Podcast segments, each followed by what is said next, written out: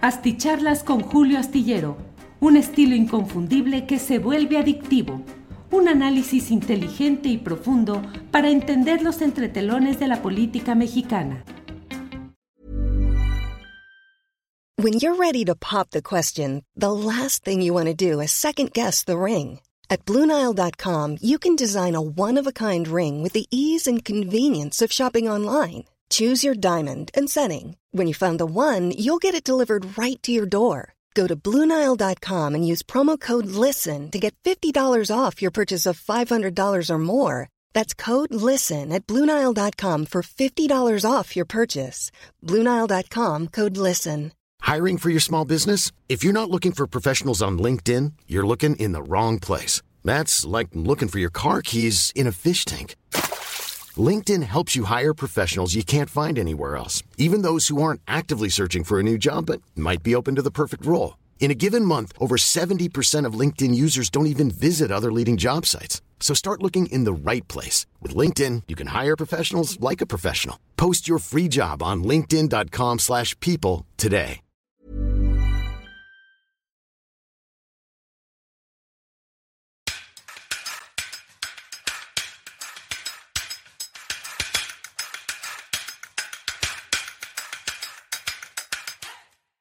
Las nueve de la noche con un minuto y ya estamos aquí en una videocharla astillada más. Muchas gracias por acompañarnos en esta noche correspondiente al viernes 16 de febrero de 2024. Gracias por estar en este fin de semanita.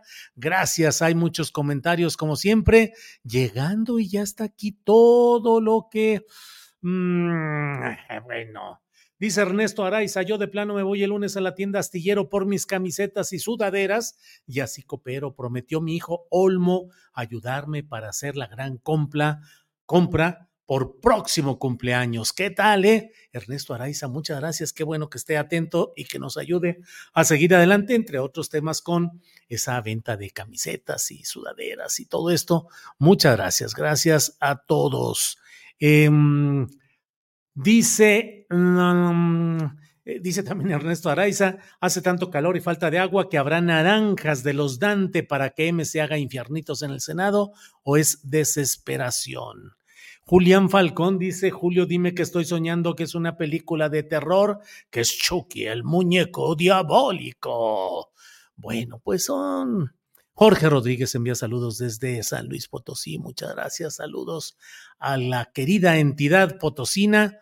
Muchos saludos, gracias. Bueno, está lleno aquí de comentarios ya, pero antes de ir en el tema central, que pues es este tema de que de pronto nos avisa eh, eh, Movimiento Ciudadano, el Partido Naranja, que siempre sí va a haber candidatura para Sandra Cuevas, candidata a senadora en primera fórmula por eh, la Ciudad de México. Ya iremos viendo en qué camina esto. Eh, se lo iremos comentando tal como ha estado sucediendo. Bueno, em, tuvimos oportunidad hace, ¿qué será?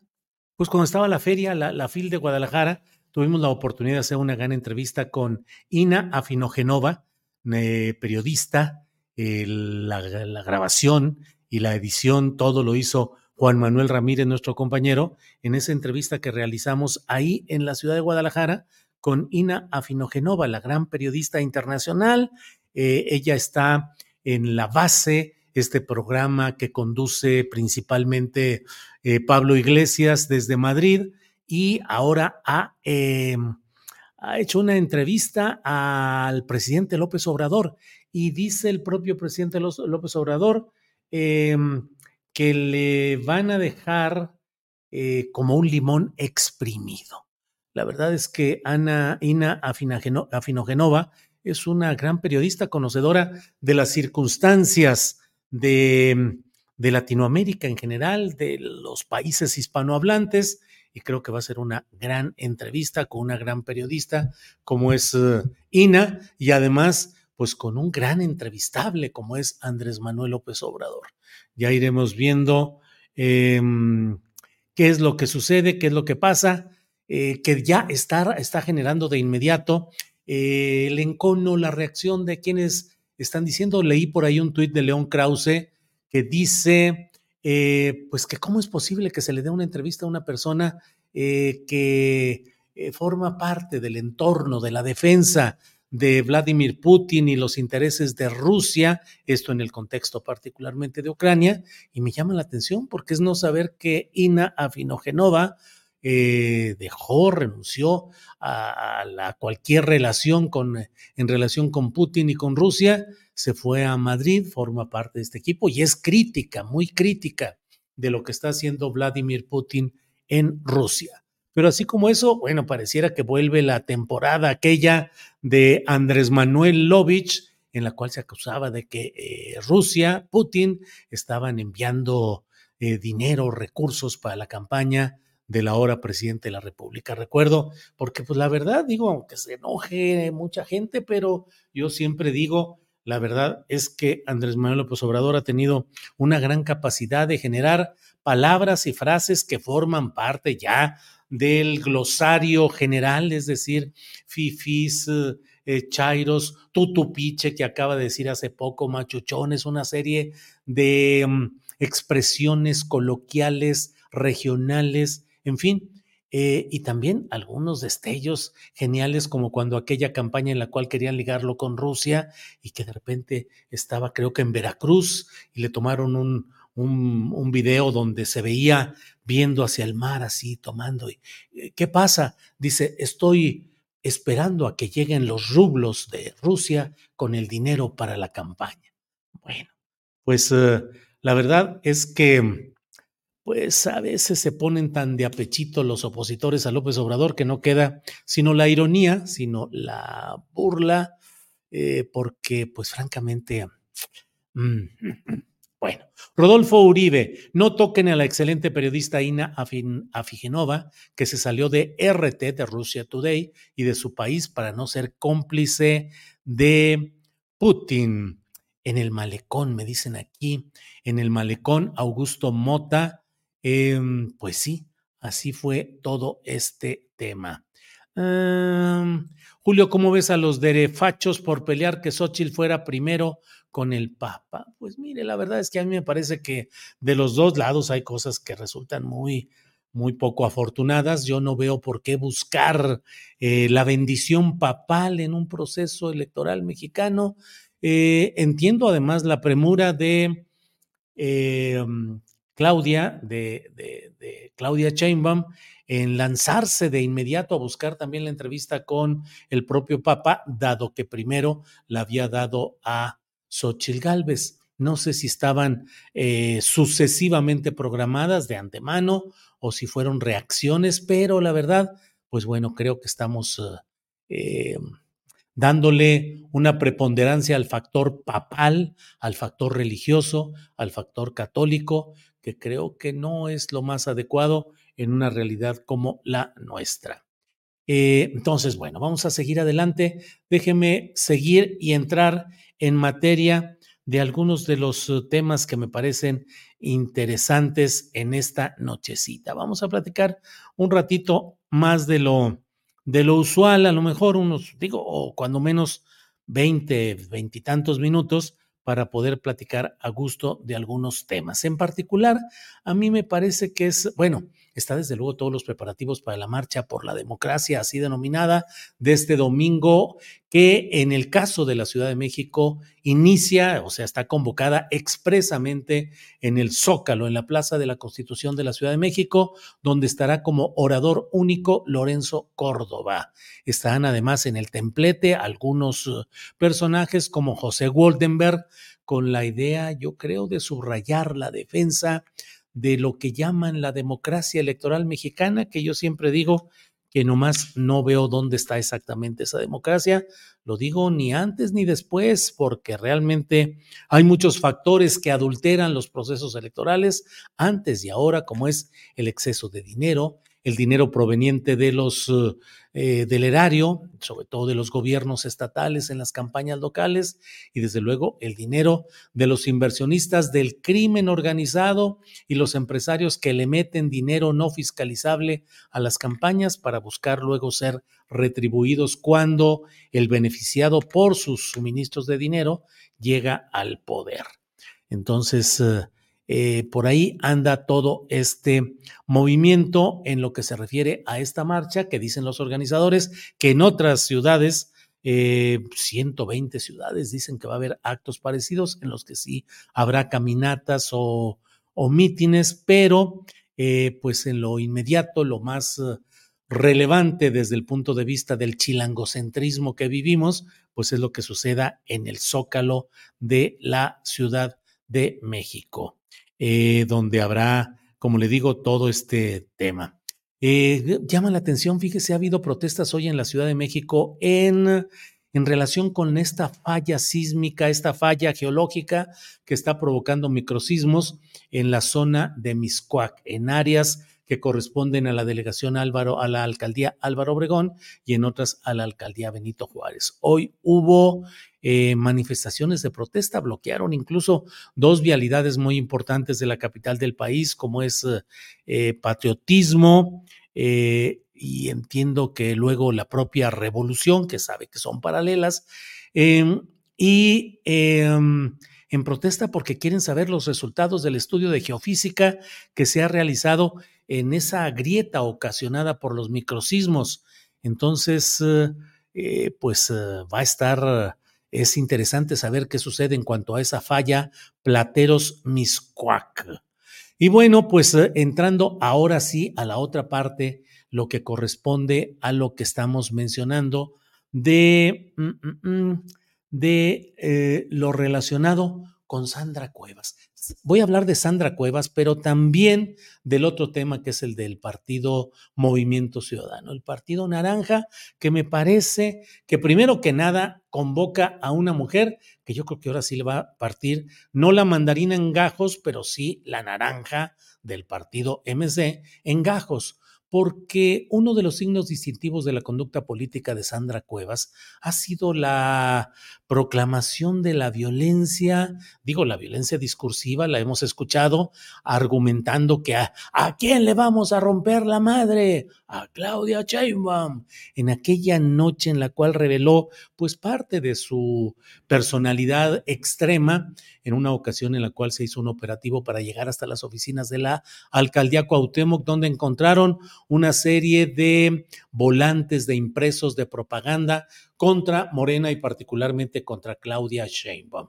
Fue una noche violenta de esta mujer ordenando, porque ese es el estilo que ha querido asociar a su imagen. Por una, el peluchito, el oso de peluchito, los vestidos de marca, el posar como modelo de revista del corazón y por otra parte, eh, luego la otra personalidad enfundada en traje policíaco de negro, en sus motocicletas esas eh, de cuatro ruedas y que sean muy aparatosas y muy ostentosas, ostentosas en el sentido de la actividad táctica, policíaca, en una fascinación por los aires de los uniformes y de las apariencias y la gestualidad policíaca y represiva.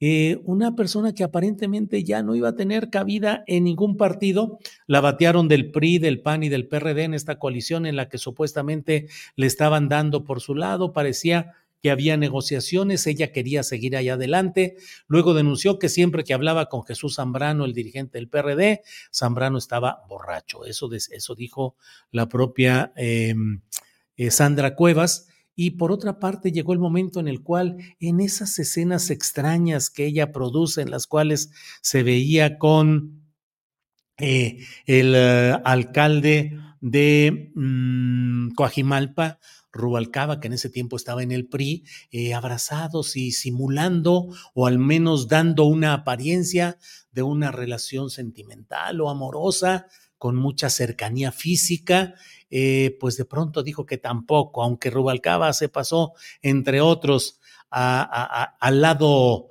eh, electoralmente exitoso, eh, pues ella dijo que no, que ella nomás no iba a brincar.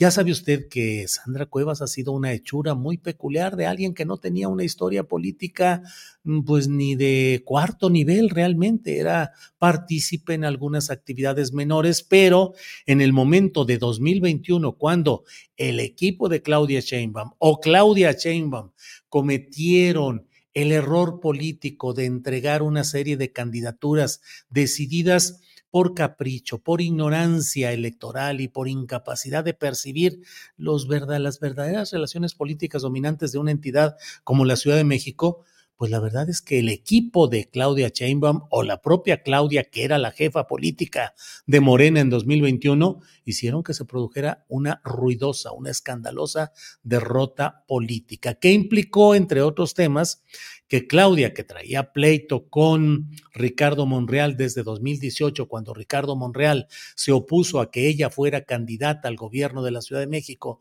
porque Ricardo Monreal decía que le tocaba a él y que López Obrador tenía un compromiso con él, con Ricardo Monreal, para hacerlo candidato a la jefatura de gobierno, y en un jaloneo y en un forcejeo en el que aparentemente Ricardo Monreal estaba a punto de salir de Morena y hacerse candidato de otros partidos, el PRI, el PAN o alguno de ellos, eh, del propio Movimiento Ciudadano, pues se produjo una circunstancia en la cual se quedó eh, con la promesa de López Obrador, que la cumplió, de proponerlo para coordinador del Senado, lo cual se cumplió, pero siempre quedó ese pleito ahí. Y en 2021, luego de que Mm, Ricardo Monreal eh, dejó la, había dejado la mm, jefatura delegacional de Cuauhtémoc, la dejó en manos de Rodolfo González Valderrama, de su equipo, y luego de un eh, otro proceso en el cual quedó otra persona cercana a Monreal, eh, en 2021 em, quisieron poner como candidata de Morena a Dolores Padierna. La lucha en la delegación Cuauhtémoc es entre dos bandos que buscan controlar todo lo que se tiene que controlar ahí, que es mucho, cuantioso, redituable y en efectivo. De un lado, eh, Dolores Padierna y René Bejarano, que saben que la Gustavo Amadero como la Cuauhtémoc pues son alcaldías sumamente redituables en manejo clientelar, manejo de comerciantes ambulantes y manejo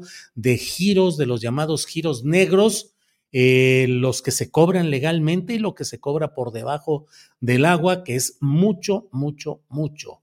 Eh, y entonces, cuando llegó Ricardo Monreal, comenzó a desmontar, a desmantelar el control que tenían eh, Dolores Padierna y René Bejarano, pero a la vez para Monreal instalar su propio equipo, su propia historia, su propio periodo que quiso mantener. Y cuando Claudia le envía de nuevo a Dolores Padierna, la adversaria en la alcaldía Cuauhtémoc de, de Ricardo Monreal, pues Ricardo Monreal dice, bueno, pues entonces impulsaré yo algunas otras opciones. Esto nada más Estoy aquí como algunos columnistas telepáticos, estoy suponiendo lo que pasó por la mente de Ricardo Monreal. E, es decir, no hay ninguna constancia de que le haya dicho, ahorita voy a hacerle así, así. Lo cierto es que hay puntos de conexión política entre Sandra Cuevas, la familia Monreal, la esposa de Monreal particularmente, Ricardo Monreal, y pues resulta que a pesar del control que tenía Ricardo Monreal en la eh, entonces jefatura delegacional Cuauhtémoc, resulta que ganó Sandra Cuevas y de ahí se vino la gran división y el gran choque con el presidente López Obrador, que implicó el distanciamiento y el congelamiento, largo congelamiento de Ricardo Monreal porque se le acusó de haber prohijado el arribo de Sandra Cuevas y luego de otros triunfos opositores en otras eh, delegaciones, ahora alcaldías de la Ciudad de México. Bueno, pues viene de regreso la tal Sandra Cuevas, que parecía que se quedaba sin nada, parecía que quedaría solamente para apoyar a Katy Monreal, la hija del jefe general de ahí, que es Ricardo Monreal, pero no, resulta que ahora la tal naranja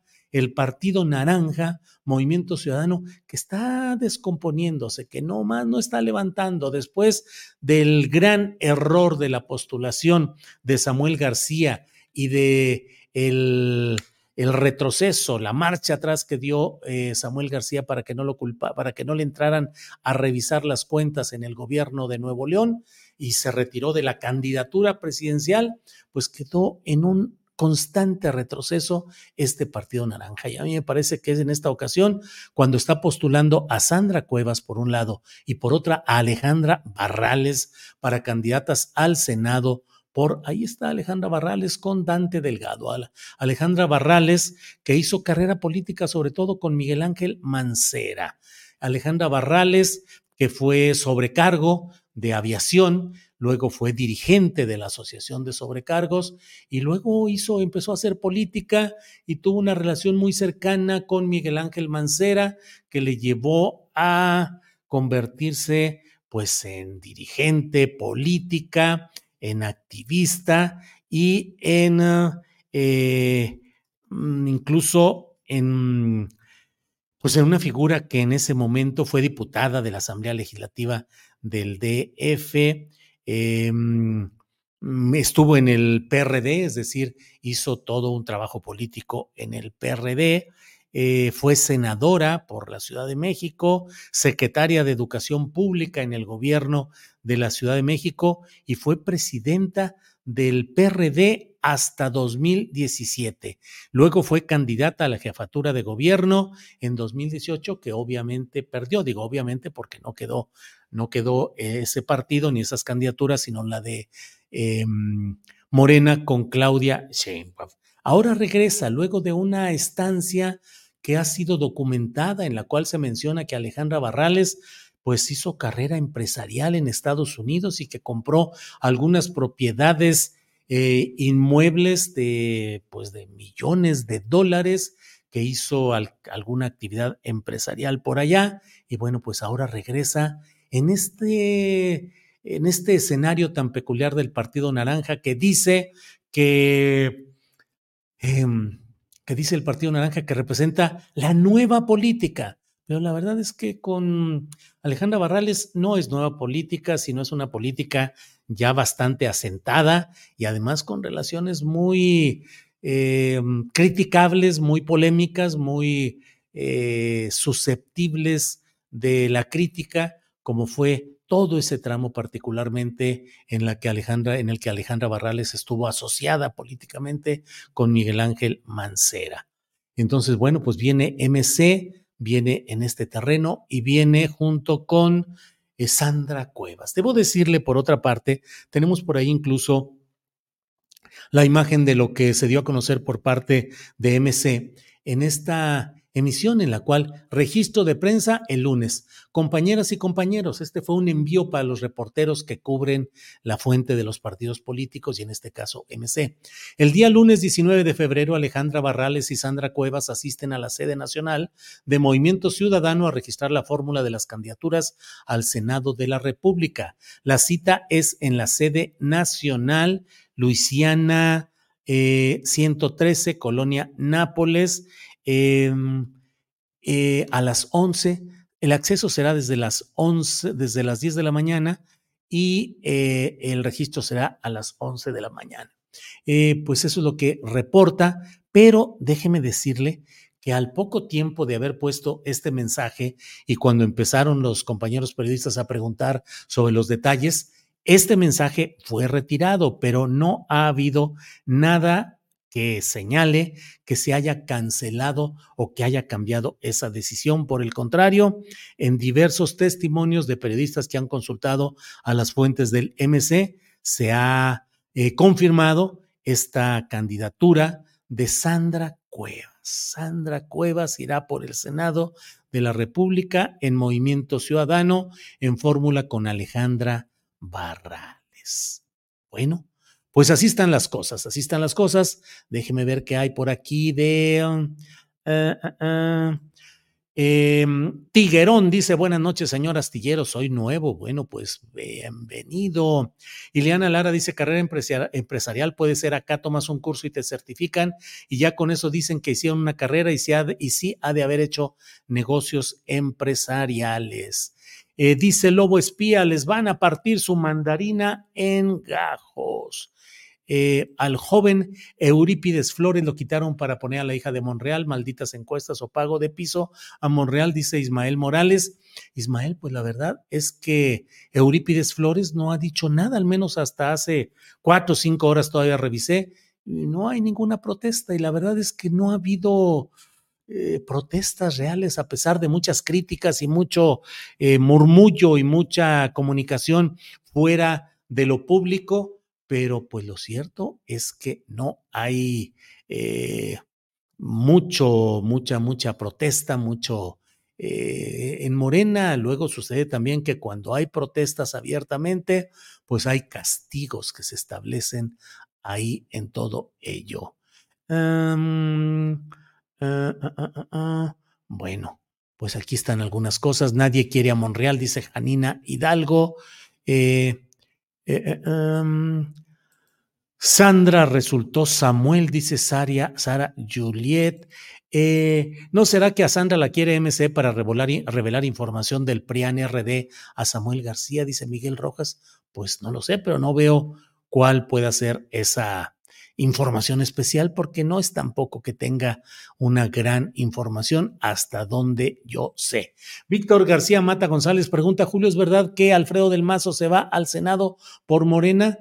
No lo sé, corre insistentemente esa versión, no, no hay ni una aparte de la versión en sí, que además la dio a conocer Germán Martínez, que llegó al Senado por Morena, que ahora está ya como candidato a diputado por PRIPAN PRD, lo dijo en una sesión, en una reunión del Instituto Nacional Electoral, pero no ha habido ninguna confirmación ni nada por el estilo. Berenice Palma dice, no queremos a Sandra en la Cuauhtémoc, la peor administración que hemos tenido. Juan Ángel Calderón envió un apoyo económico y dice, don Julio, usted mete las manos al fuego por AMLO. Juan Ángel Calderón, se me hace que usted no lee lo que escribo y lo que digo con frecuencia aquí. Yo no puedo meter las manos por ningún político, ni lo voy a hacer.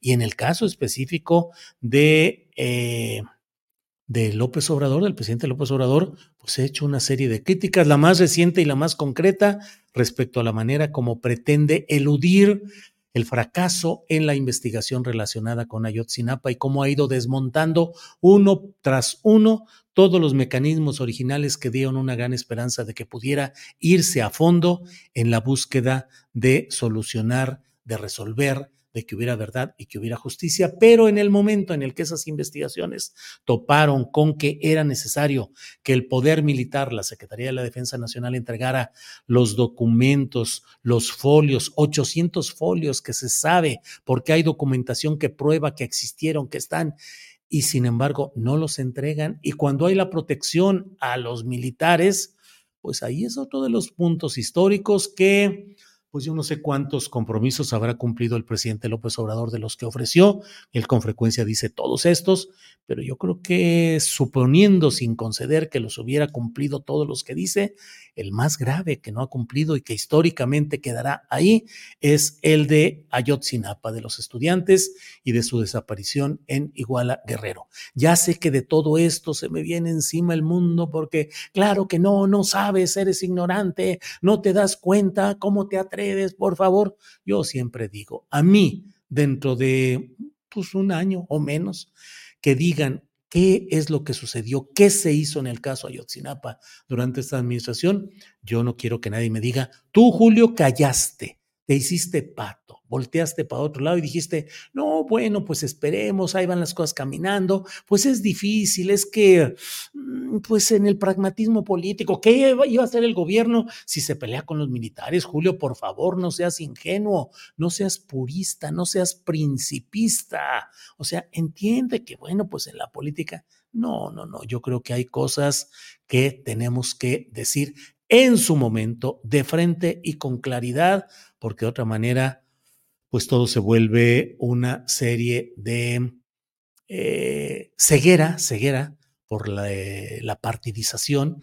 Y no, bueno, en respuesta a lo que me preguntaba una persona, yo no soy nadie para meter las manos por nadie. Eh, nadie, sobre todo en la política. Sara Juliet, por eso vamos a votar por el plan C para que la planadora llegue y se pueda limpiar esa corte.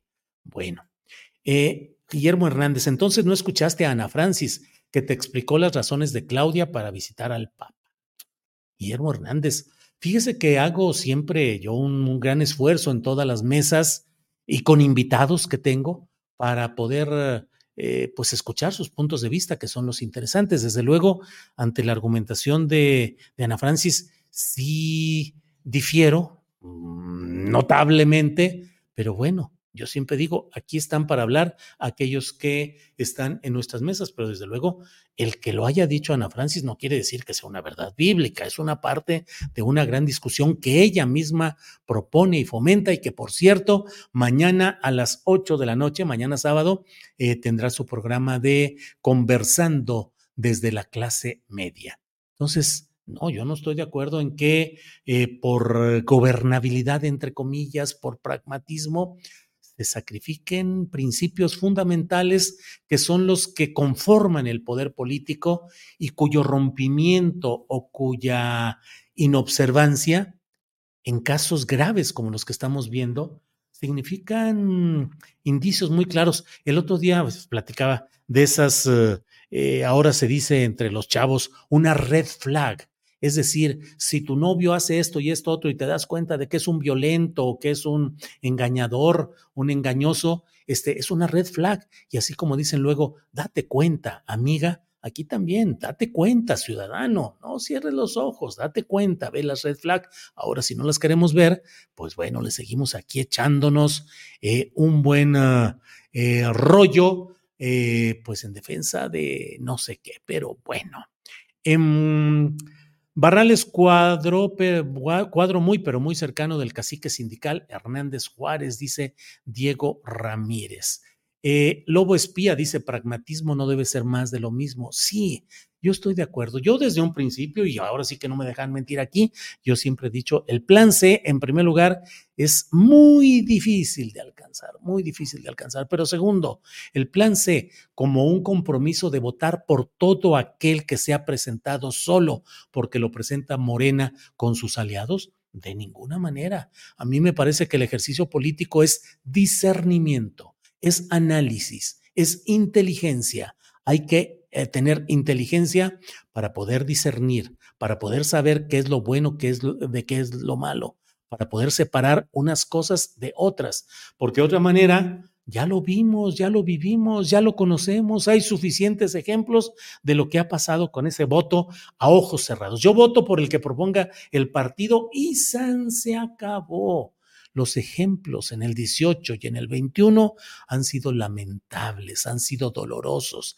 han sido retrocesos y ahora tomemos en cuenta que las plantillas que está presentando Morena son francamente em, insufribles, impresentables en varios, en varios, varios ejemplos eh, y claro, se utiliza la vía del Partido Verde, el Partido del Trabajo, para colar aquello y decir, eh, bueno, es que son las alianzas y nosotros, Eugenio Hernández, el exgobernador de Tamaulipas, que está sujeto a proceso y está en libertad condicional, Eugenio Hernández, eh, pues va de candidato a senador por el Partido Verde, claro pues Morena, ¿qué se puede decir cuando se trajo a México también a Napoleón Gómez Urrutia, el gerente del sindicato de trabajadores mineros, que lo trajeron porque estaba, llevaba cinco, seis, ocho años viviendo en Canadá, dirigiendo desde allá el sindicato minero, porque en México tenía acusaciones judiciales que implicarían su detención en cuanto pisara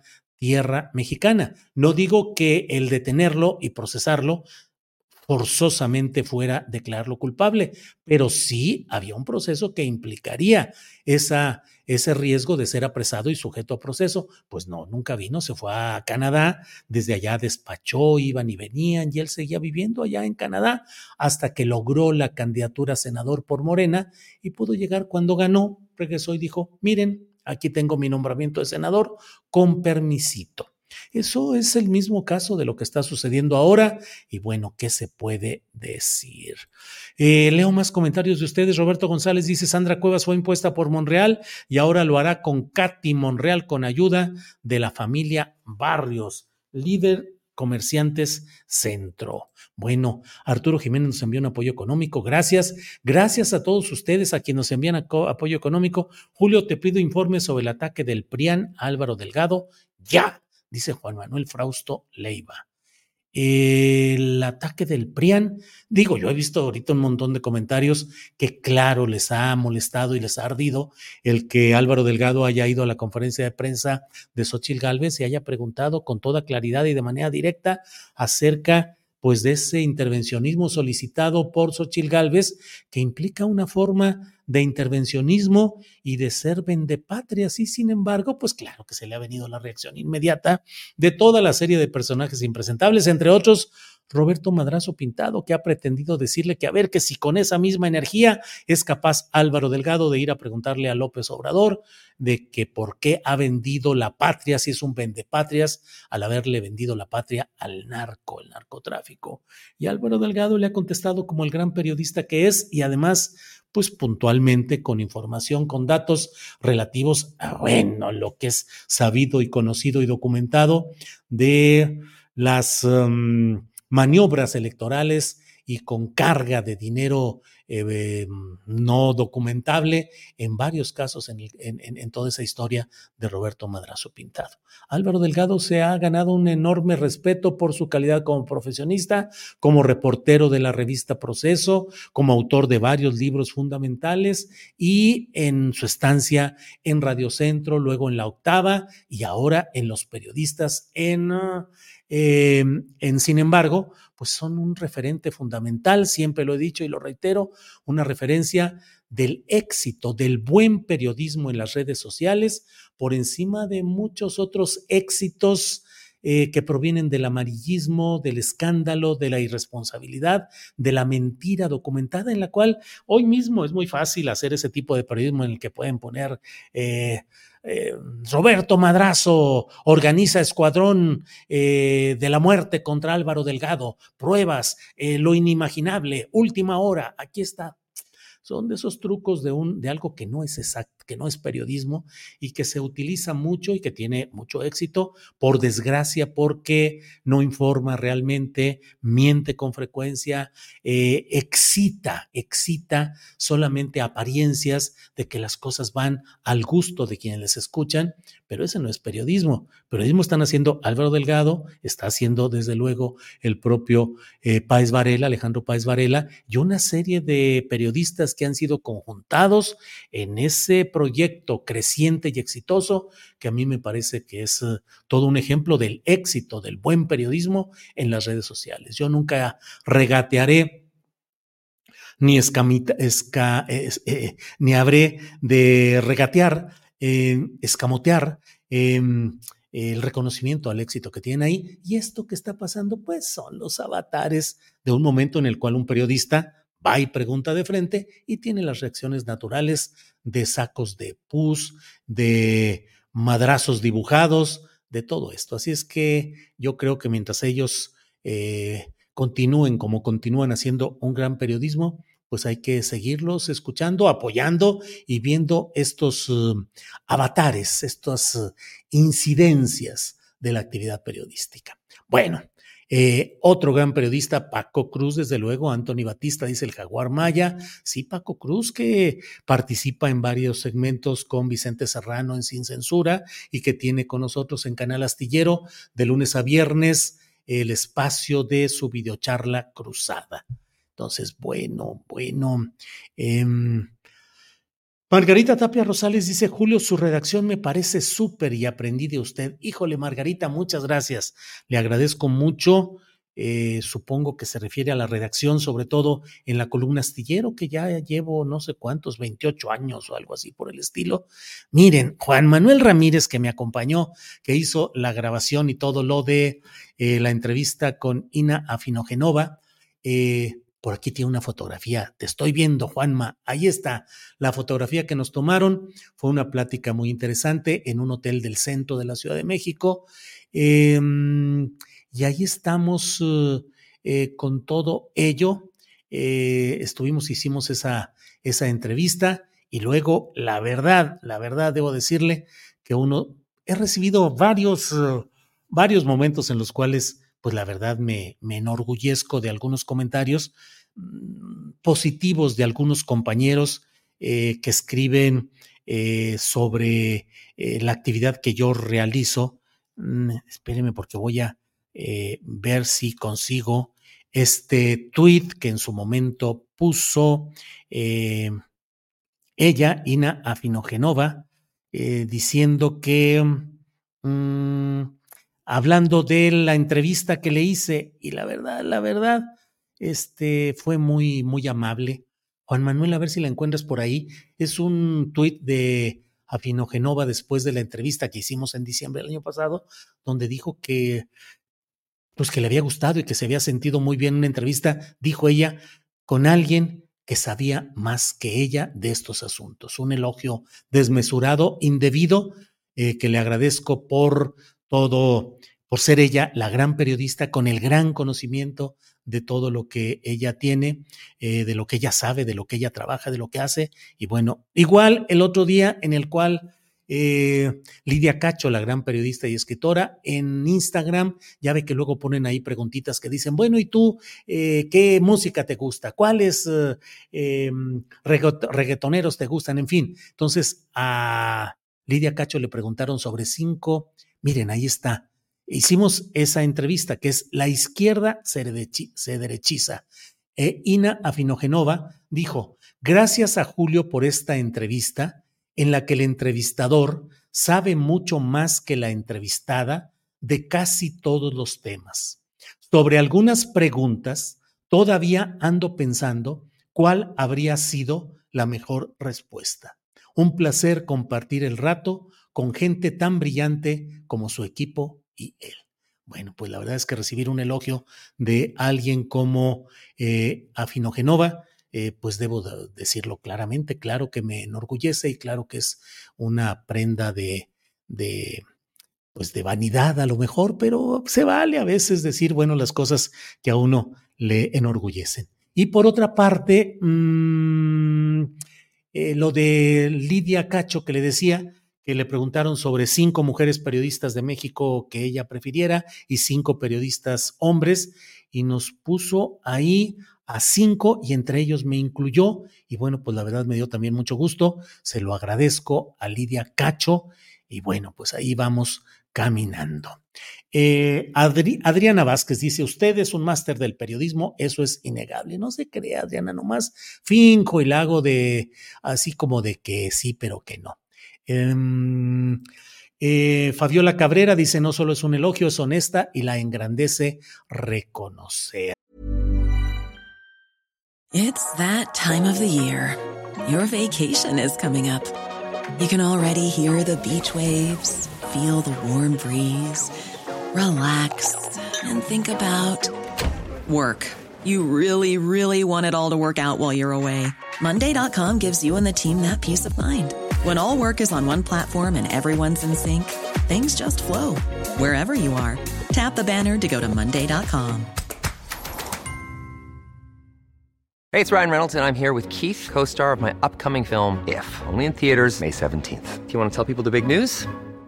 All right, I'll do it. Sign up now and you'll get unlimited for $15 a month in six months of Paramount Plus Essential Plan on us. Mintmobile.com slash switch. Upfront payment of $45 equivalent to $15 per month. Unlimited over 40 gigabytes per month. Face lower speeds. Videos at 480p. Active Mint customers by 531.24 get six months of Paramount Plus Essential Plan. Auto renews after six months. Offer ends May 31st, 2024. Separate Paramount Plus registration required. Terms and conditions apply if rated PG.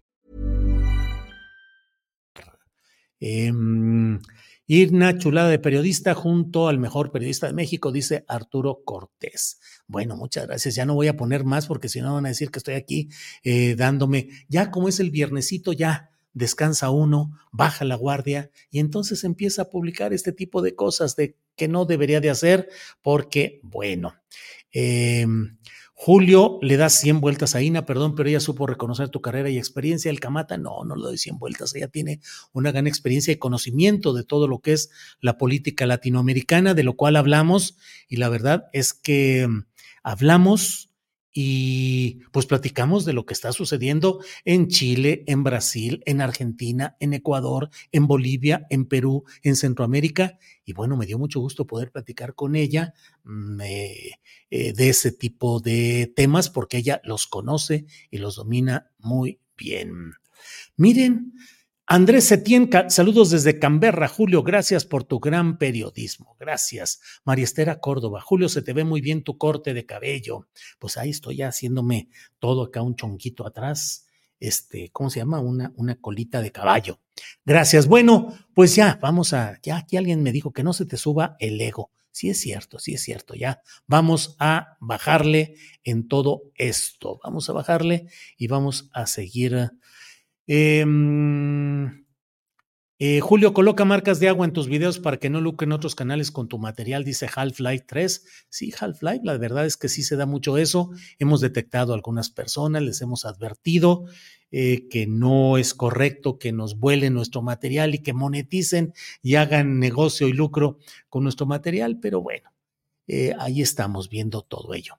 Eh, Jesús Camacho, Julio tiene un estilo propio, objetivo y atractivo en las redes sociales y ahora le pone sal y pimienta con frases chistosas y muecas hasta para reírse. Sigue en esa línea, astillero, éxito. Oh, la, la, voy a hacer todo. No, no, no, gracias. Pendientes de ver la entrevista, dice Selene Aurora Buendía Jiménez, claro, pendientes de ver la entrevista con eh, del presidente López Obrador con Ina Afinogenova.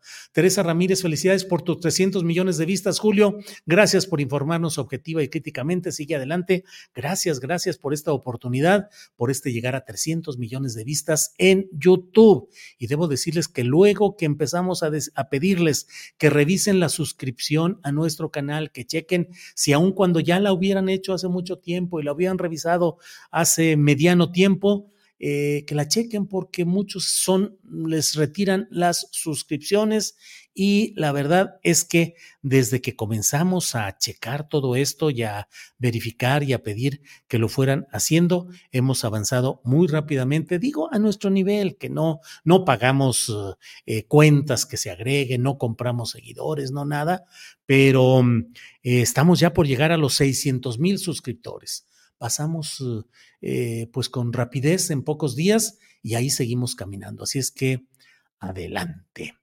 Eh, saludos desde Ensenada, dice Coach Laura Molina. Julio, acá donde te gustó el Valle de Guadalupe. Sí, Coach Laura Molina, cada rato Ángeles y yo nos, nos acordamos de allá y estamos muy contentos recordando el tiempo que pasamos en el Valle de Guadalupe Ángeles y un servidor. Lobo Espía dice, a mí sí me, desuscribieron. Eh, Yolanda OM dice, es cierto, estaba unsubscribe. Eh, pues sí, es que de verdad eso está pasando, esa es la verdad. Y mm, Julio, ¿cuándo vas a la mañanera de Xochitl? Dice Alberto Arellano. No, bueno, ese está a un horario más adecuado, creo que es a las nueve y media. Un día de estos a lo mejor puedo ir. Eh, y bueno, Junuen Durán dice, Julio, veo varios programas periodísticos de izquierda, entre comillas, pero el que tú realizas es mi preferido. Eh, tengo años, sigue siendo Ani cuando trabajo en RT español, dice José Isabel. Miren, les digo, les digo, disculpen la, el estar insistiendo, Delia Vilches. Vilches, muchas gracias, Delia.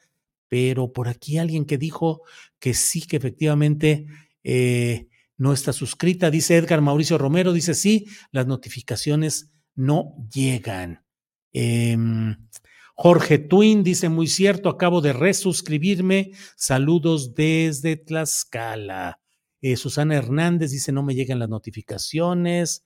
Eh, Guadalupe Jiménez dice, me suscribo diario, pues es que pareciera que hay esa necesidad de estarse suscribiendo diariamente. Y siempre nos preguntamos en Tripulación Astillero, ¿por qué la desmonetización constante? ¿Por qué nos traen de veras, pero marcando el paso con derechos de autor, con eh, videos, con fotos, con música?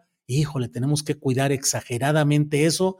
Y debo decirles, ya que estamos en esta noche platicando aquí entre nosotros, la verdad es que resulta muy eh, decepcionante y muy desalentador no poder compartir videos que otros medios comparten libremente sin ningún problema y que nosotros no podemos compartir el video de un lugar, el video de otra cosa, porque nos eh, castigan, nos desmonetizan y nosotros estamos viviendo solamente de la monetización, de lo que YouTube paga por este tipo de eh, programas. Estamos pensando, ya les diremos en pocos días, estamos pensando lanzar una campaña para que pueda haber quienes así lo deseen, una contribución establecida quienes así lo deseen, en la que mes tras mes puedan estar depositando dinero en esta eh, plataforma que se llama Patreon y que ahí podemos organizar para tener una muy buena forma de no, si nos eh, quitan un programa, si nos desmonetizan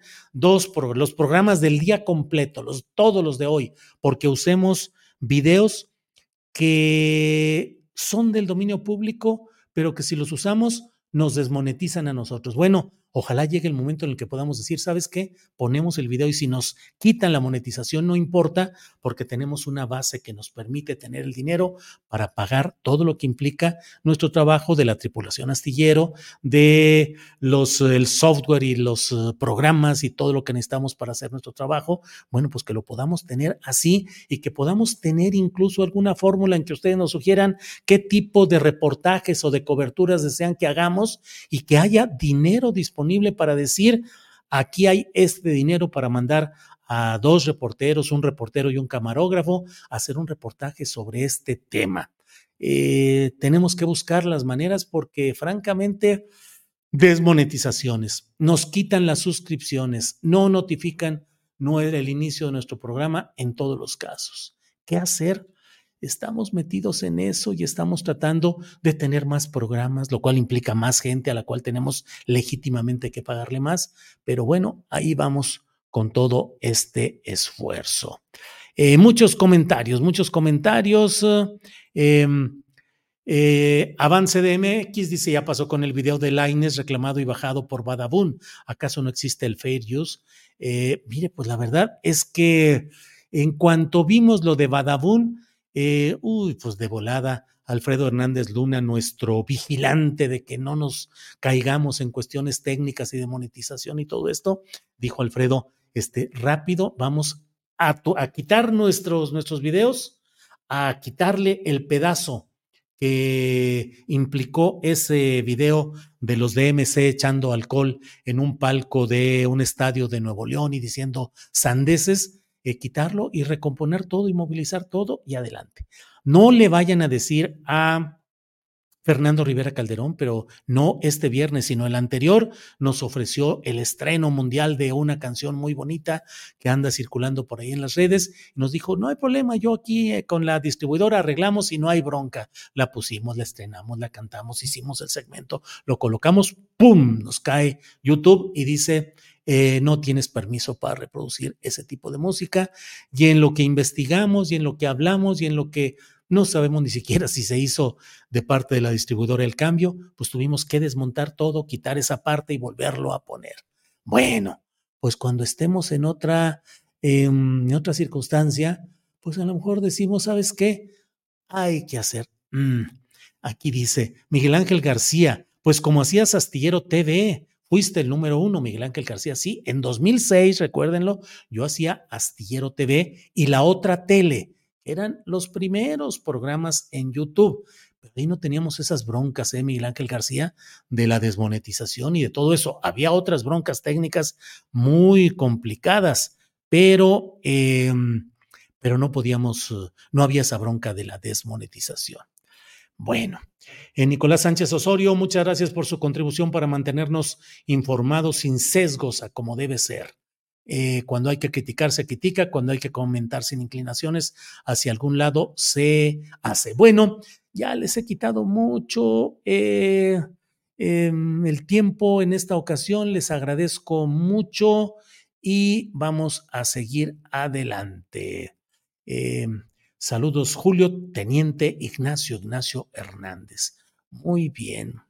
Em, dice Julio, periodísticamente sugiero investigues cuántos canales sufren esa desmonetización. Debes apoyarte en tu hijo Alejandro, él debe saber dónde buscar la información y dar una solución. Sí, Daniel, la buscamos, pero son robots que actúan eh, robóticamente y que no permiten mucho espacio para poder hacer cosas distintas. Por cierto, ya que estamos aquí hablando, ando buscando gente que conozca de periodismo y que conozca también de inteligencia artificial. Quisiera encontrar diseñador gráfico que además esté metido, esté subido al tema de la inteligencia artificial, porque estoy seguro de que podríamos hacer unas portadas y unos trabajos espléndidos con visión periodística, pero a sabiendas de cómo va corriendo a toda velocidad. ¿Cómo se llama este nuevo programa que acaba, acaban de sacar para poder hacer eh, videos eh, de movimiento a partir de una fotografía con inteligencia artificial? Eh, no es Sara. Em, no recuerdo, no recuerdo. Digo, no es Siri, desde luego no es Siri la de la otra, el otro sistema, pero está hay cosas muy interesantes. Yo me siento ya mm, con muchas ganas de subirme al tren del periodismo y la inteligencia artificial, pero necesitaría platicar más con gente en México o Latinoamérica que conoce. Sora, Sora, claro, Sora, aguas con el tal Sora, un non soldier, aquí me lo dicen, eh, Eric García Oliva, eh, Ignoto Dark. Sí, mi hijo Julio Alejandro me lo enseñó y me hizo ver todo lo que se puede hacer, pero bueno, él no se dedica al diseño gráfico.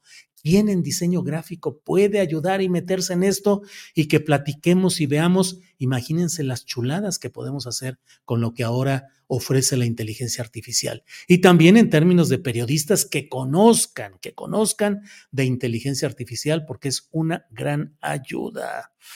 Em, bueno, bueno, bueno, bueno. Si conocen por ahí algún geek o como se llamen estas personas que se la pasan, o nerdos les dicen que saben mucho de todo esto, eh, ojalá podamos platicar. Eh, Julio, también reporteros voluntarios, dice Mauri Luis Trellín. Sí, Mauri, pero todo requiere dinero. Mandamos a alguien a cubrir una cosa y cómo se mueve, qué hace, cómo come, todo. Es muy doloroso para uno como director decir, oye, pues arráncate, camínale y pues nos mandas la información, ¿eh? Uno tiene que buscar las maneras de que haya pues una eh, eh, actuación, un, un, apoyo básico para estas cosas. José Carlos González, no desplaces a los diseñadores con la inteligencia artificial. No, José Carlos, pues no es que yo los desplace. Los diseñadores que no se suban a la inteligencia artificial van a quedar desplazados, lo haga yo o no lo haga. O sea, aquí el punto está en poder hacer trabajos, desde luego, remunerados, o sea, desde luego, pagarle a diseñadores gráficos que se suban al tren de la inteligencia artificial. Es como cuando empezó todo el fenómeno del Internet y eh, existíamos periodistas que teníamos nuestra máquina de escribir mecánica, chac, chac, chac, chac, chac, Olivetti, ron, chac, chac, chac, ron, y llega la computadora y llega el teclado electrónico y muchos, no, no, no, hombre, eso no sirve. Yo jamás voy a usar ese tipo de cosas. Yo a la antigüita, yo directamente, y se reían de las locuras del Internet. Yo, por fortuna, tuve la oportunidad de treparme de inmediato, como ahora quisiera, quisiera treparme de inmediato a este tren de la inteligencia artificial. Leo, leo los fines de semana, leo lo más que puedo sobre esos temas que me deslumbran y sobre todo me angustian porque digo, ¿por qué en México no hay periodistas, diseñadores gráficos? Que estén subidos en el tren de la inteligencia artificial y que podamos platicar y que podamos hacer un esfuerzo para que se incorporen con nosotros a todo esto, porque de otra manera eh, todos nos vamos quedando atrás. Yo me estoy quedando atrás. Eh, nuestros escritos se van quedando atrás, la forma de hacer periodismo se va quedando atrás. Lo que viene con la inteligencia artificial es eh, un cambio eh, en la civilización, en la forma de hacer las cosas, así como cuando apareció el teléfono celular. ¿Quién se iba a imaginar todo lo que implicó? Cuando apareció el Internet, todo lo que implicó. Bueno, pues así vienen estas cosas. Bueno, em, dice Lobo Espía, la inteligencia artificial es una herramienta más, no suple la creatividad ni el talento. Sí, de acuerdo, por eso digo, con creatividad y con talento hay que aprovecharnos de las grandes cosas que nos permite la inteligencia artificial. Em, Emil dice, ¿qué opinas de la próxima entrevista de AMLO por tu amiga la rusa española Ina Afinagenova? Ya hablé de ello y no me resta sino esperarla y saber que Ina hará una gran entrevista como la gran periodista que es. Jesús de Veracruz, Juan Manuel Ramírez, ¿por qué no me metes al orden aquí si llevo 56 minutos echando choro y choro y choro? Basta, hasta aquí, porque Gabriela Muñoz Bazán dice, ¿estás en vivo tan tardezote? Ya, ya, ya, ya, ya, ya. Híjole. Déjenme ver. Déjenme ver. Siempre cometo estos errores. Tenía un invitado y déjame ver, déjenme ver. Un segundito, por favor, no se vayan.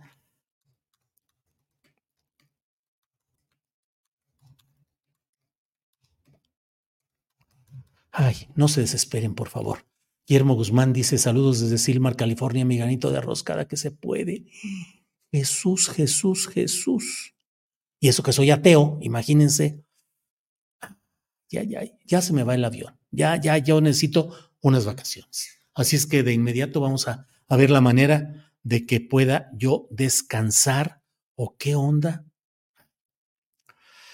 Bueno, listo, listo.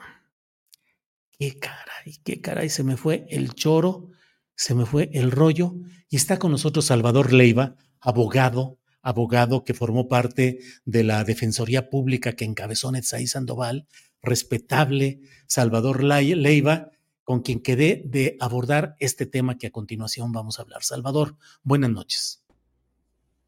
Estimado Julio, buenas noches, ¿cómo estás? Pues muy apenado, muy preocupado, de veras, se me fue el avión Salvador, agarré el avión y me fui en el choro y bla, bla, bla, bla, bla, bla. Híjole, de veras, discúlpame, por favor, de no, no está en mí ni ser eh, grosero ni falto de respeto a los entrevistados ni remotamente. Por favor, discúlpame y platícanos de lo que tenemos pendiente del tema que nos convoca, Salvador. No, para nada, no te preocupes, Julio. Yo estoy aquí escuchándote muy entretenido, como siempre. Eh, al contrario, me da ahora ya un poco de, pesar que en viernes y con este ambiente tan eh, amigable que traes, eh, venir con estos temas, ¿no? No, no, no, pero adelante, por favor.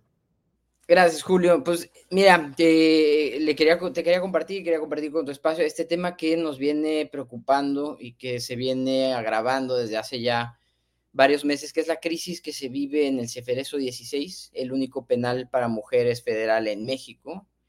Eh, donde al parecer pues no vemos salida pronta con las instituciones mexicanas y eh, se ha tenido que acudir a organismos internacionales para generar cierto apoyo, cierta presión, para que por fin se paren eh, estas violaciones permanentes de derechos humanos a las mujeres privadas de libertad, en especial, no es la única ni la, ni la más grave, pero sí la más apremiante en estos momentos, creo que es el tema de la atención médica.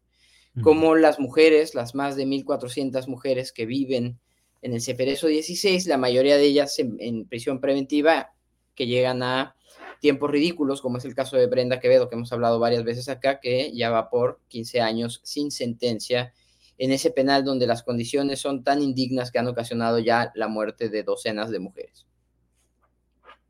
Eh, Salvador, y Frente a las denuncias y señalamientos que se han hecho en este caso, luego ha habido una respuesta oficial. Eh, hoy escuché algunas versiones radiofónicas o una entrevista radiofónica en la cual se habla de que ya se está empezando a tomar medidas eh, positivas y avances en todo este tema, Salvador. Mira, Julio, siempre se ha mencionado algo, ¿no? Eh, y hay que hablar de, distintos niveles de responsabilidades y distintos niveles de obligaciones, ¿no? En principio, la, institución que está obligada a garantizar los derechos de estas mujeres es la autoridad penitenciaria, ¿no? Eh, directamente la, titular de la directora del penal, pero también el órgano desconcentrado de readaptación social, que, que también está ligado con la Secretaría de Seguridad, donde también entra la Secretaría de Gobernación. Ellas y estas instituciones son las principales eh, responsables de garantizar los derechos de estas mujeres. Luego tienes otras instituciones que tienen labores complementarias, como la Comisión Ejecutiva de Atención a Víctimas, la Comisión Nacional de Derechos Humanos, que cuenta con un mecanismo nacional de prevención de la tortura. Sin embargo, la realidad es que el penal y las autoridades penitenciarias llevan desde la creación en 2015 de este penal, que además tiene eh, una parte de, está privatizado en cierta parte, en, cierta manera, perdón, a pesar de, desde que, desde que inició funciones este penal y trasladaron a todas las mujeres que estaban en Islas Marías, que estaban en el penal federal de Nayarit en ese entonces que todavía operaba, nunca se ha respetado y se ha documentado violaciones a derechos humanos desde, desde su creación. Entonces, la realidad es que ese penal no está hecho para que las mujeres puedan vivir en condiciones dignas, no está hecho para atender las necesidades de las personas, está en un lugar alejado de sus familias, de sus defensas, de sus juicios, y tiene repercusiones en muchos otros derechos como el derecho a una defensa adecuada, el derecho a un debido proceso, el derecho a la relación familiar, entre otras tantas obligaciones.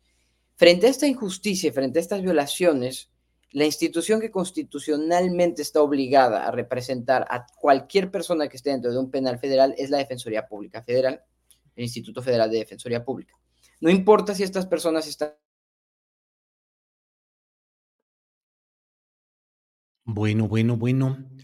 Se ha pasmado el Internet. Vamos a esperar un poquito a que regrese con Salvador Leiva Morelos Zaragoza, que está hablándonos acerca de este tema que es eh, uno de los muchos que se viven en cuanto al maltrato, la desatención a mujeres que están internas en centros de readaptación social, como luego se les llama, pero que en realidad suelen ser lugares donde no se brinda la atención adecuada y donde muchas veces em, quienes están ahí internas tienen graves problemas. Y en este caso se ha insistido, se ha insistido una y otra vez en la desatención, en los problemas que hay en este tipo de circunstancias. Ha habido promociones, eh, estudios.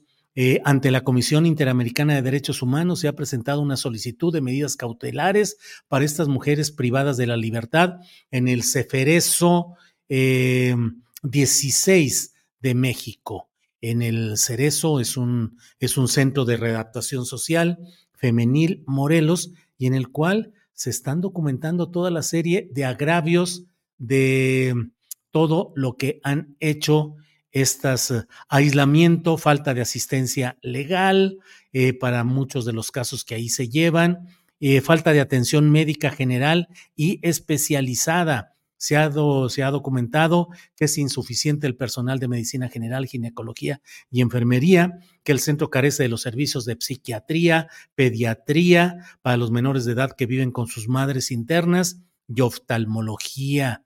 Eh, em, la respuesta del Estado mexicano ha sido menor de lo que se esperaría y por ello es por lo cual se está solicitando que haya atención médica, garantía de servicios médicos generales y especializados, suficientes, continuos y permanentes para las mujeres privadas de libertad, eh, supervisión internacional. Se solicita que el Estado invite y facilite a la oficina del Alto Comisionado de las Naciones Unidas en México para que ingresen al Ceferezo 16 en cualquier momento y con la mayor libertad posible para documentar las condiciones de internamiento de las mujeres privadas de libertad.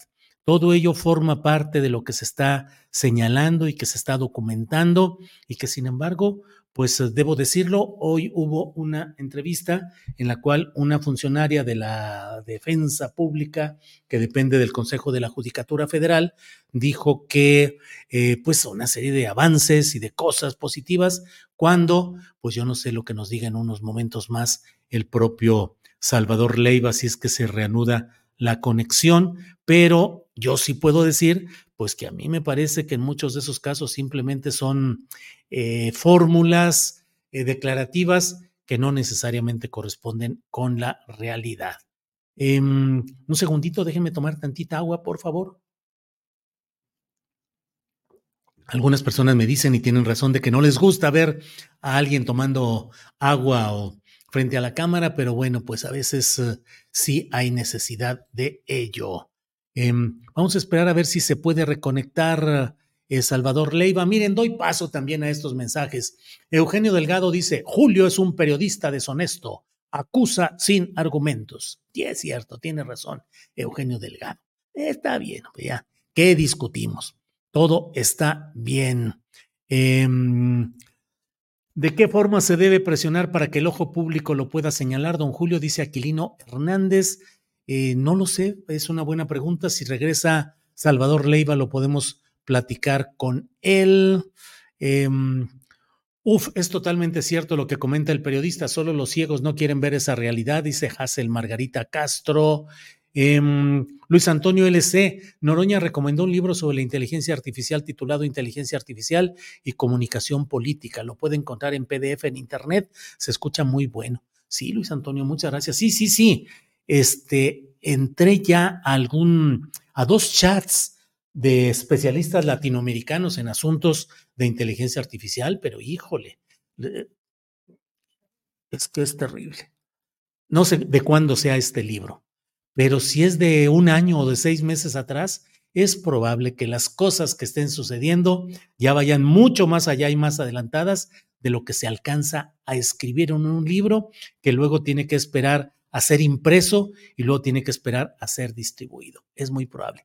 Ya está aquí de regreso Salvador Leiva. Eh, déjenme ver. Bueno, pues este es un día accidentado, pero Salvador nos da la oportunidad de seguir platicando de este tema. Tuvimos problemas de internet, tuviste por allá eh, una desconexión. Adelante en lo que hablábamos, en lo que estabas explicando, Salvador, por favor. Perdóname, Julio. Eh, no, no, no. Cuando todavía estaba la administración de, Arturo Saldívar y estaba como director Netzai Sandoval, visitamos el penal de las mujeres eh, junto con la oficina del Alto Comisionado de Naciones Unidas. Y ahí comprobamos las ínfimas condiciones en las que viven estas mujeres en todos estos aspectos, ¿no? Alimentación, vivienda, salud, que es uno de los aspectos más preocupantes, eh, los actos de tortura que se practican. Esta visita se dio en el marco de una serie de comunicaciones que habíamos presentado tanto al, del Grupo de Trabajo sobre Detenciones Arbitrarias como ante el Comité para la Eliminación de la Discriminación contra, contra la Mujer. A raíz de eso, lo que hicimos fue coordinar unas brigadas eh, para entrevistar a la totalidad de las mujeres que se encontraban en ese penal. En ese entonces eran 1147. En este marco de estas, de estas brigadas era, eh, íbamos los miércoles, eh, me llevaba 20, 25 abogadas y abogados defensores, entrábamos al penal todo el día a documentar las condiciones de vida de, de todas las mujeres. Íbamos de miércoles a sábado, eso lo hicimos durante cuatro o cinco semanas más o menos y se entrevistó a la totalidad de la población penitenciaria. En ese inter, estando nosotros dentro, se hace, eh, ocurre esta intoxicación masiva. También durante esas visitas tuvimos conocimiento de una chica que llevaba más de 15 días amarrada, desnuda, en la enfermería, en una, es una práctica de tortura que se conoce ahí como cuatro puntos, que es una sanción a quienes exigen sus derechos, a quienes no quieren obedecer alguna instrucción, las, eh, las llevan a la enfermería y las amarran de manos y pies y las dejan ahí por días hasta que, em, digamos, hasta que hayan cumplido esta sanción ilegal. No había constancia de que durante ese internamiento hubiera golpes, por ejemplo, pero sí habían testimonios de mujeres que habían sido violadas durante, durante ese castigo. Y para darte algunos, algunos datos, por ejemplo, de las 1.147 mujeres que entrevistamos, por lo menos eran alrededor de casi 900, tenían algún tipo de padecimiento en ese momento. En realidad, eh, documentamos, fueron 2.100 y pico padecimientos, porque algunas de estas mujeres tenían hasta seis distintos padecimientos que van desde una dermatitis, una alergia, sinusitis, hasta eh, cáncer en los senos, cáncer en los ovarios, en la matriz, quistes, miomas, eh, convulsiones, epilepsia, trastorno de estrés postraumático, ansiedad, es decir, Padecimientos que, si no se atienden correctamente y permanentemente, pueden derivar en lo que ha ocurrido recientemente, que es, por ejemplo, el suicidio. ¿No? Una práctica también, desgraciadamente, común dentro del penal son las autolesiones. Las mujeres se tienen que autolesionar porque es la única forma en que las custodias las lleven a recibir atención médica por otro tema. Y justo durante esas visitas también tuvimos conocimiento de una chica que se había autolesionado para obtener atención médica, se le pasó la mano y falleció a raíz de las autolesiones. De estas mujeres, además, 450 más o menos señalaron haber experimentado en algún momento durante su estancia algún episodio que les pudo haber costado la vida, que esto puede ser desde preinfartos a e infartos. Eh, hubo el caso de una chica que tuvo una cirugía y le dejaron el algodón dentro y después no se lo, no se lo, no se lo retiraron y eso le causó unas complicaciones casi fatales. Eh, otra chica que tenía una bala dentro, que no se la habían tratado, no se la habían sacado, y eh, también ya se le estaba complicando, cánceres sin tratamiento. por supuesto están las constantes de los temas relacionados con la circulación, ¿no? la hipertensión, había muchas chicas que también tenían la eh, depresión, ¿no? Que, que es lo que sin tratamiento, sumado a las condiciones en las que viven, donde permanecen hasta 23 horas dentro de sus celdas, donde no tienen acceso a luz solar, donde están en un eh, constante entorno de, peligro, que ese es otro tema que, también documentamos, pues por supuesto que deriva en otras condiciones. Son condiciones que van resultando en distintos padecimientos hasta llegar a eh, aquellos que son letales por no ser tratados. Y algo curioso es que una de las cuestiones que se documentaba curioso y triste era el, sentimiento de seguridad dentro del penal. Y por lo menos una cuarta parte de las internas señalaron que no tenían, que no sentían que el penal fuera nada o que fuera muy poco seguro. Muchas de las razones eran los golpes o las, los pleitos, amenazas que habían entre las internas, los golpes, pleitos y amenazas que habían con, las custodias, los temblores también eran una cuestión, pero la principal y la más, y la más, este, la más mencionada era la falta de atención médica.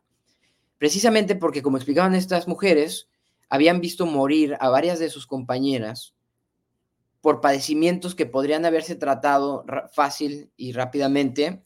Eh, y entonces el miedo más grande es enfermarse, enfermarse, que puede empezar con una, una fiebre y culminar en una neumonía mortal, ¿no? Por ejemplo. Entonces, eso, eso da una dimensión de la gravedad que existe en un penal donde hay 1.400 mujeres.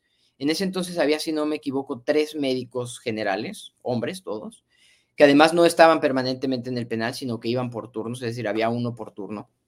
Y eh, no existe una ginecóloga o un ginecólogo permanente de estas mujeres, por ejemplo, a pesar de que muchas señalaban que tenían quistes en los senos, que tenían protuberancias en los senos, aproximadamente 400 nunca habían recibido una mastografía estando en el penal. Y estamos hablando de mujeres que llevan ya 8, 9, 10 años en ese, en ese, en ese penal. Em, entonces, ante esta situación que cada día se agrava, porque además en este penal, que es un, que como, como te mencionaba, tiene una parte privatizada, es decir, hay una empresa que se está beneficiando de la existencia de estos penales privados, que no es el único, hay uno en, Durango, está el de Coahuila, está el de Sonora. Lo que está haciendo el gobierno, si, recordamos cuando el presidente López Obrador en una de sus conferencias matutinas habló de estos contratos que hizo en ese entonces el gobierno de Calderón con estas empresas, son contratos multimillonarios para delegar las, este, las facultades del, que son del Estado en empresas privadas.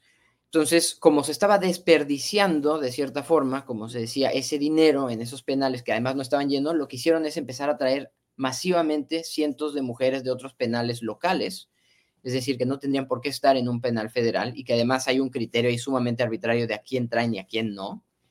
Y, y este, esta, no quiero hablar sobre población porque aún no han llegado a la capacidad máxima del penal, que me parece que es de 1.500 personas, pero si este aumento en la densidad poblacional, sin ninguna, digamos, sin ningún criterio de quién, dónde y cómo van a estar viviendo, encima darles las actividades que ya tenían en sus, o sea, darle seguimiento a los, a los, a los procesos de reinserción que ya llevaban en los otros penales, ha generado estos conflictos entre internas con las autoridades y además la incapacidad o ha visibilizado más la incapacidad del penal de garantizar atención médica a todas las internas.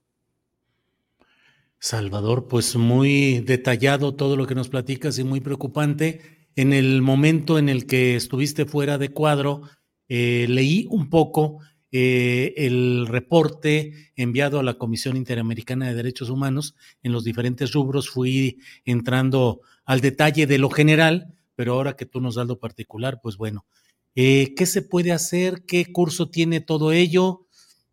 un tema más que se quede por ahí estancado o hay alguna posibilidad de que haya soluciones y ayuda en este tema, Salvador?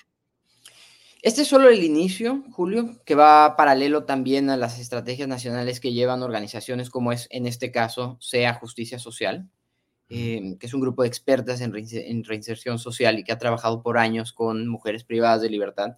Y son ellas quienes están impulsando estas estrategias internacionales y nacionales también, ¿no? No, podemos depender de que la Comisión Interamericana de las medidas, otorgue las medidas cautelares y entonces las cosas empiecen a operar. No, esto es subsidiario, es decir, como aquí no hay respuesta, Si en el país las instituciones no están dando respuesta, necesitamos por lo menos una observación internacional, que es este, la Comisión Interamericana, pero este, insisto, es solo parte de una de tantas estrategias. Debo recordar también que en ese penal hay varias mujeres que tienen casos a nivel internacional y casos en la Suprema Corte. Está el caso de Brenda Quevedo, que tiene ya un informe de admisibilidad en la Comisión Interamericana de Derechos Humanos. Está el caso de Juana Hilda González, que tiene un informe, perdón, que tiene su caso ante la Suprema Corte de Justicia.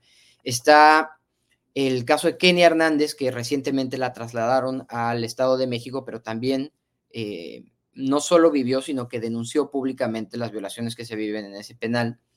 Estaba Verónica Razo, que también tiene pronunciamiento del grupo de trabajo, también ya afortunadamente fue absuelta y está libre. Pero a lo que voy es que estas mujeres tienen procesos también en muchas otras instancias nacionales e internacionales. Es decir, aquí ya hay más personas que se ven involucradas o corresponsables, si le quieres llamar así, de esta falta de atención, eh, no solo la atención médica, sino de la garantía de los derechos humanos. El presidente se ha comprometido varias veces en las mañaneras a atender el tema de las mujeres privadas de libertad, de estos casos en particular también, y eso no ha ocurrido. Entonces quedan apenas un mes más quizá para que eh, este tema se pueda tratar, por ejemplo, otra vez en la mañanera y que de verdad existe un compromiso de parte del Poder Ejecutivo de solventar esta situación que es una bomba de tiempo y a quien más le va a afectar va a ser al propio Poder Ejecutivo.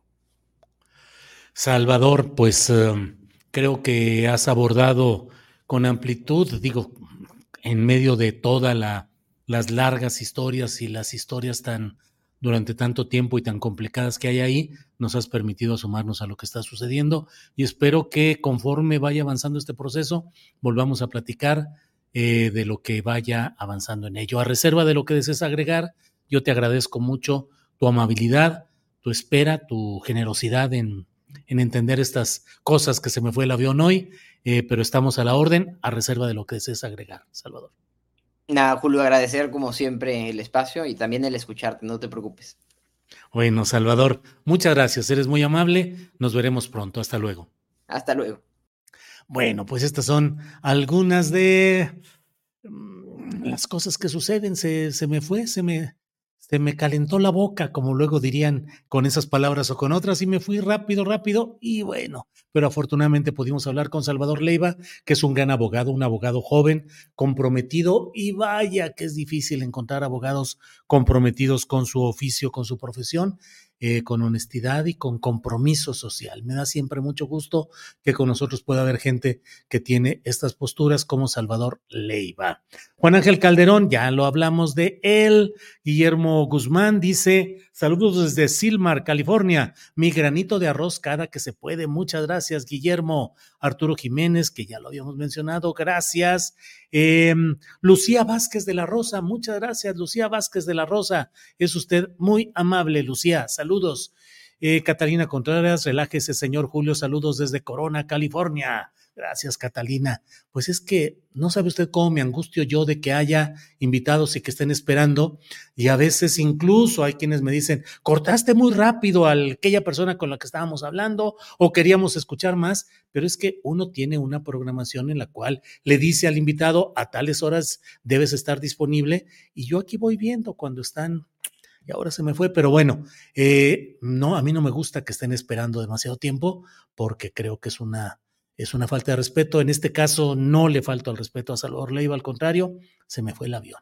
Carlos Briceño, qué valiente el señor Leiva al hacer esta denuncia. Gente como él es lo que necesita el país, no noroñas que solo vociferan. Bueno, eso dice Paloma Solís. Dice, ¿qué atrocidades se está comentando? ¿Cómo es posible que suceda eso contra las mujeres?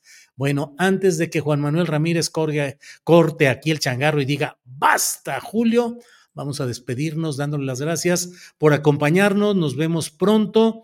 Eh, el domingo tendremos un programa especial para platicarles de lo que sucede en el registro de Claudia Sheinbaum como candidata, registro ante el INE y de la marcha por la democracia en varias ciudades y en el Zócalo de la Ciudad de México. Nos vemos pronto. Descansen este fin de semanita, lean un buen libro, escuchen buena música, disfruten a la familia. Gracias. Hasta pronto.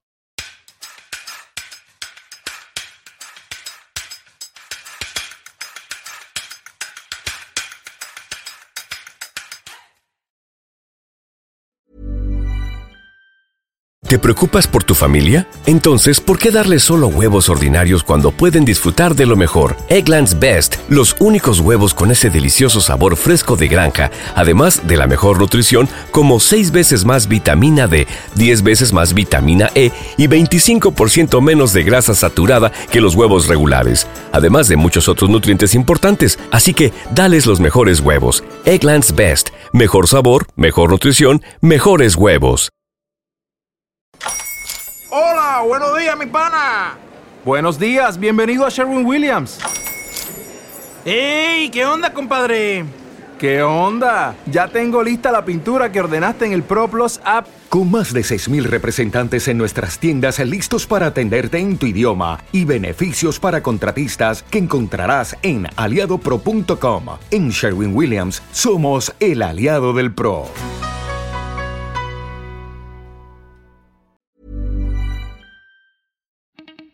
Para que te enteres de las nuevas asticharlas, suscríbete y dale follow en Apple, Spotify, Amazon Music, Google o donde sea que escuches podcast. Te invitamos a visitar nuestra página julioastillero.com.